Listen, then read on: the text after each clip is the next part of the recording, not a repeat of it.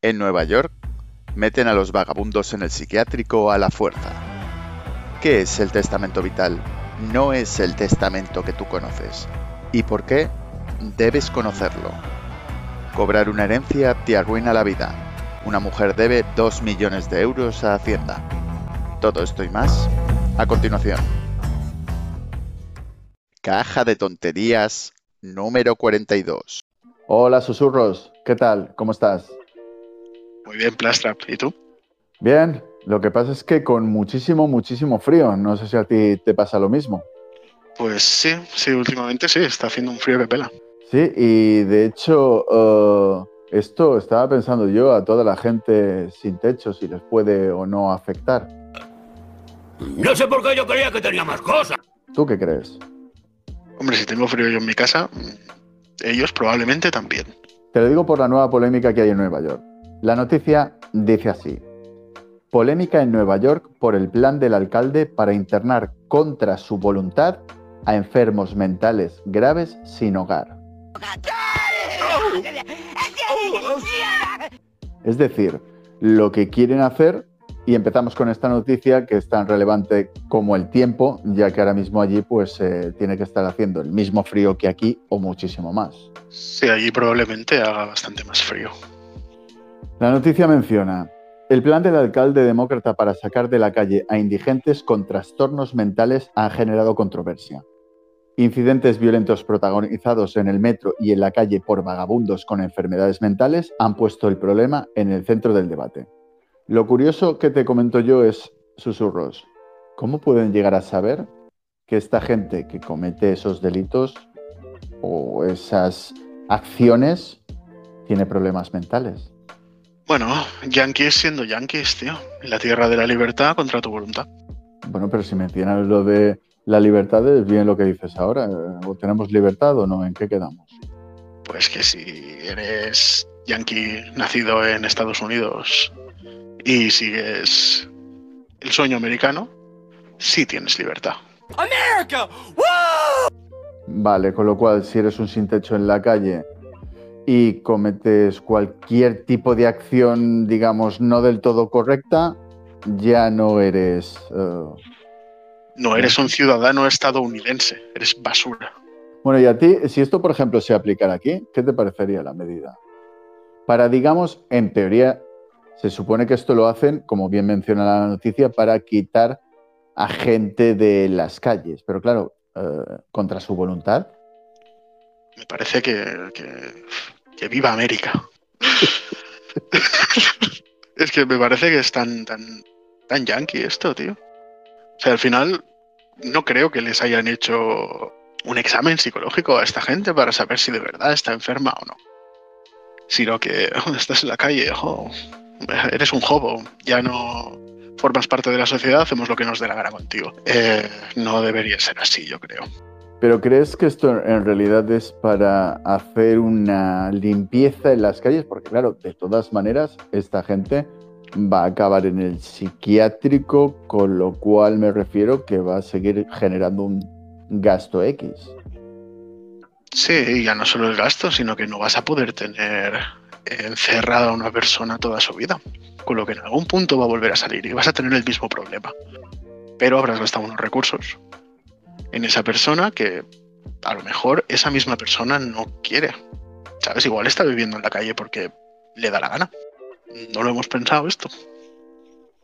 Claro, de hecho, llegará a haber gente que viva en la calle porque quiera. En este mundo hay de todo. No estamos diciendo que el concepto del vagabundo sea, pues eso, la persona que está hecha polvo y destrozada en la calle y vive en la calle porque lo ha perdido todo, sino que habrá gente que quiera vivir en la calle.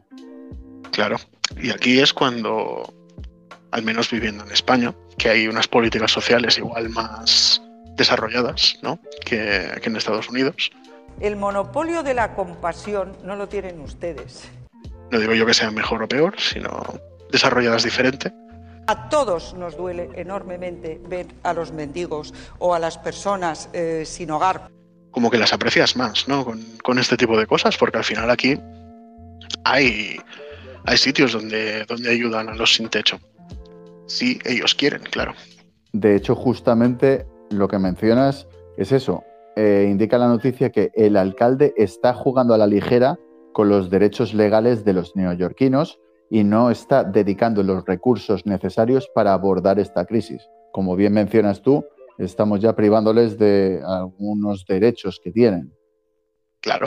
¿Qué pasa si yo ahora me quedo sin casa? Por lo que sea.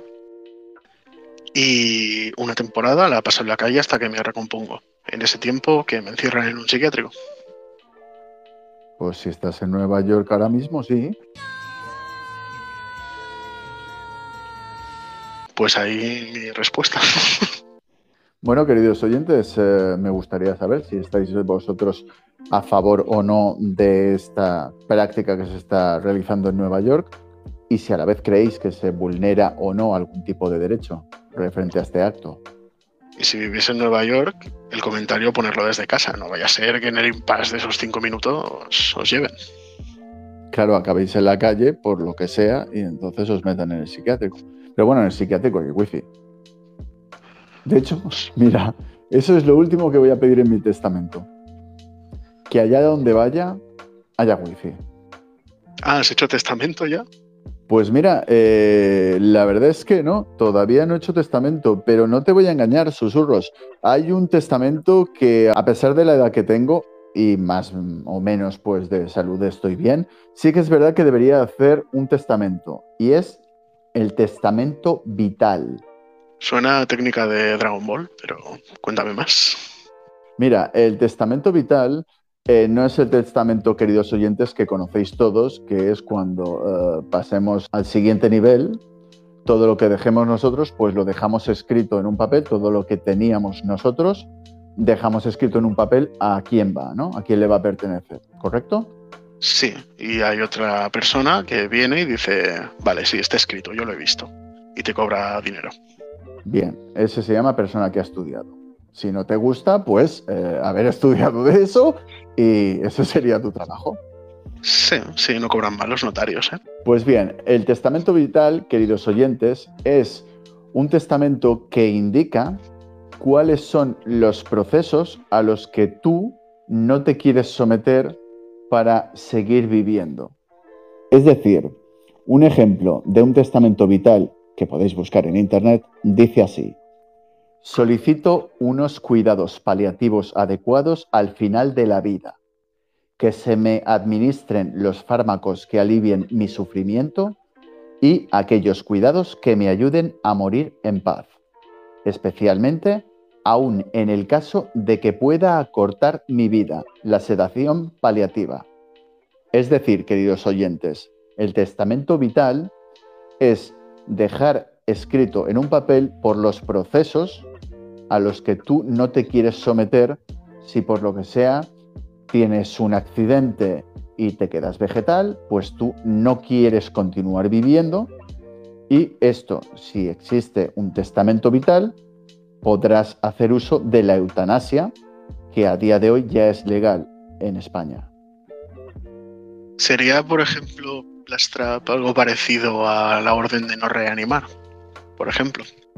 Correcto por ejemplo, o que eh, la persona pues eh, tenga, no lo sé, un derrame cerebral y se quede vegetal de la noche a la mañana, pues si esa persona tiene hecho un testamento vital y ha indicado que si llega alguna de estas circunstancias, que ella no se vale por sí misma, la persona, pues que se haga todo lo necesario para que pase al siguiente nivel. De la forma más placentera y o menos dolorosa, para la persona y para la transición. Hostia, mira, ahora, ahora que me lo comentabas, se me vienen cosas a la cabeza. Te pregunto, ¿tú le pondrías un límite a este testamento vital? ¿A qué te refieres con un límite? Pues, por ejemplo, un límite podría ser, eh, no quiero que me traten con morfina, por ejemplo. Mira, un límite no lo sé, pero algo que sería interesante sería a lo mejor que a partir de los 18 años eh, la gente supiera de esto. Y digo a partir de los 18 años porque una, ya eres mayor de edad y puedes decidir por ti mismo. Y dos, porque como bien eh, comentábamos hace un momento, si tienes un accidente y te quedas vegetal, pues ya has tomado tú la decisión de cómo pasar al siguiente nivel. Con lo cual esto sí que me parecería eh, necesario y también tiene la limitación esa que digamos que es a partir de los 18 años. Pues mira, no me parece mal y es una de estas cosas que alguna vez en este canal ya hemos hablado, de este tipo de cosas que deberían incluirse al menos en, en los programas escolares, al menos en el último ciclo, digamos, cuando ya en la obligatoria, me refiero, cuando ya tienes 15, 16, pues quizá una de estas cosas sería este testamento vital, por ejemplo, ¿no?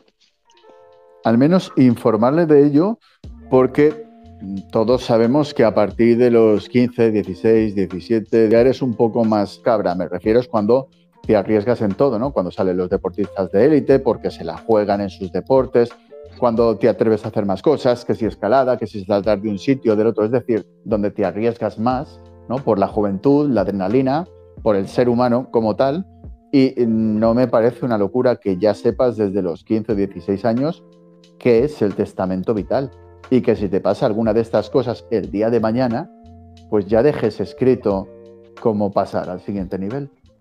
Claro, y además es cuando ya empiezas a ganar esta independencia a nivel médico, ¿no? Que ya no necesitas que vayan tus padres a todas las visitas, puedes decidir por ti mismo según qué aspectos médicos. Me parece bien ese, ese rango de edad, digamos, para que ya se empiece a, a difundir, ¿no? Este, este conocimiento. De hecho, creo que eh, Queridos oyentes, es una de las cosas más importantes que creo que hay que tener eh, en cuenta en vida.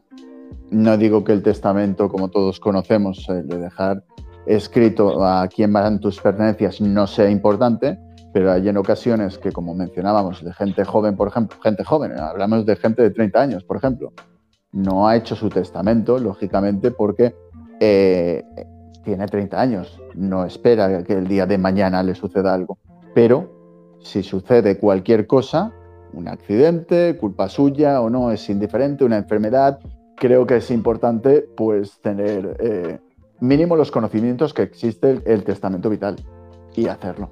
Pues sí, mira, de esta lista que dicen que hay que hacer antes de morir, ¿no? De tener un hijo, plantar un árbol y escribir un libro, pues quita eso y pon testamento vital y últimas voluntades. Arreglado. Bueno, y a la vez estaba pensando que me puedo poner a escribir el libro mientras crece el árbol. Pero claro, no crecerá en dos días. Así tengo tiempo para pensar la, novela. Pues mira, ya tienes plan de fin de semana tú. Sí, y de hecho la novela es lo que le dejaré a mis futuros hijos en mi testamento oficial.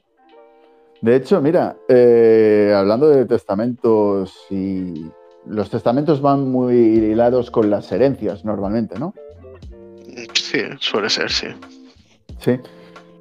Paloma Alonso, la mujer más endeudada de España por una herencia. Dijeron que mi alternativa era robar. Es decir, eh, susurros, tú sabes que a día de hoy, me parece en España, pues se pagan X impuestos y cuando tienes una herencia tienes que pagar dinero por ella. Sí, sí, no poco, la verdad así? Mm, ¿Has tenido desgraciadamente que sufrir algo así? Sí, sí, y la verdad que son un poco usureros, ¿eh? Hay que decirlo todo. Eh, además, cuando estás en ese momento, ¿no? Que acaba de morir alguien, un ser querido, presumiblemente, digamos que no te sienta tan bien, ¿no? Que te pidan dinero por heredar lo que sea, que a veces es una tontería. Mira, parte de la noticia dice así. El caso de Paloma Alonso es uno de los más escandalosos sobre el impuesto de sucesiones. Es ahora mismo la mujer más endeudada de España por una herencia. Su padre falleció en 2004 y ella heredó varias propiedades. Inicialmente pagó 40.000 euros para poder heredar un terreno, sin embargo, al cabo de dos años, Hacienda le notificó que no le admitía ese pago y le subió la cantidad a 600.000 euros. Como no podía pagarlo, le multaron con 300.000 euros más. O sea, lo curioso de todo esto, estaba pensando yo, es que al poco por ciento que te dejen un terreno, una casa, es decir, si a mí, por ejemplo, mis padres me dejan una casa valorada en 500.000 euros, o digamos en 300.000 euros, susurros, ¿te parece una casa de 300.000 euros una cantidad desorbitada? Bueno, sí. si es en Barcelona, igual es un zulo de 30 metros, ¿eh? Por eso mismo te decía, ya no sería desorbitado. Te dirán, bueno, esta es mi cabaña, 300.000 euros. Esta es mi tienda de campaña de Decathlon. Pues imaginemos que esa maravillosa tienda de campaña de 300.000 euros es la que le voy a dejar a mis hijos. Si ya te piden un 10%, estaríamos hablando que para eh, recibir esa herencia tendrías que pagar 30.000 euros. Y si habláramos de un 5%, da igual, tendrías que pagar 15.000 euros. Claro, no todo el mundo tiene esa cantidad para desembolsarla para, en teoría, recibir un bien como puede ser una casa. No todo el mundo, eh, poca gente, en realidad. Pero bueno, problemas de pijos, tío. No tengas nada, no tendrás herencia que dar. En realidad eso es lo mejor de todo, porque lo curioso de todo es que estaba pensando que si encima de que consigo esos 15.000 euros vendiendo cosas en Wallapop, por poner un ejemplo, sin que me pille Hacienda, claro. Luego, como tengo ese patrimonio, al año siguiente, susurros, mm, Hacienda no me va a venir a visitar y me va a decir que le dé un tanto por ciento muy grande también por tener ese patrimonio. Correcto. A mí me pasó, y no hablamos de un patrimonio muy grande, la verdad. Pero al año siguiente, bueno, al, al cierre del año fiscal, digamos, cuando tienes que pagar, eh, me vino un buen pico. Y yo pensando, joder, es que no me sale a cuenta heredar prácticamente. Correcto, sí que es verdad que había oído eh, varias noticias en su momento de gente que, que rechazaba o que rehusaba la herencia por estos pequeños problemas. Pero claro, queridos oyentes, ¿cuántos de vosotros os endeudaríais por la herencia? ¿O depende de la cantidad? Claro, supongo que si es algo muy jugoso lo que tienes que heredar, pues intentarás hacerlo porque igual le puedes sacar cierta rentabilidad, pero Correcto. no sale a cuenta, según lo que sea. Correcto, es que también has dicho que quizá le puedes sacar rentabilidad. Es lo que te estaba comentando antes.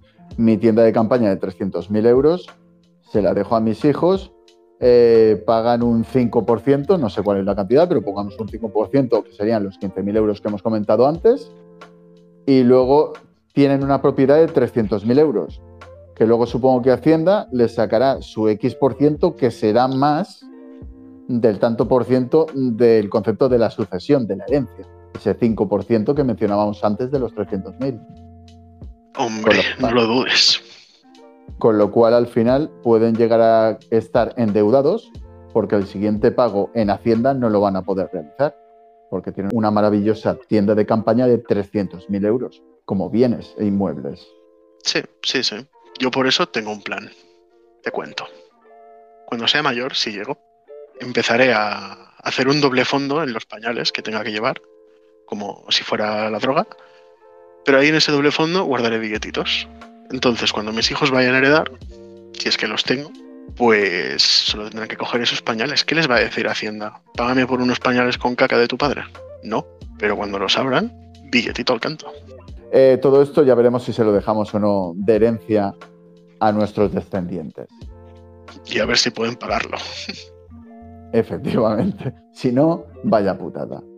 Muchísimas gracias, susurros, como siempre. Hemos llenado otra caja con algunas noticias no tan tontas. Muchísimas gracias a ti, Plastra, por invitar.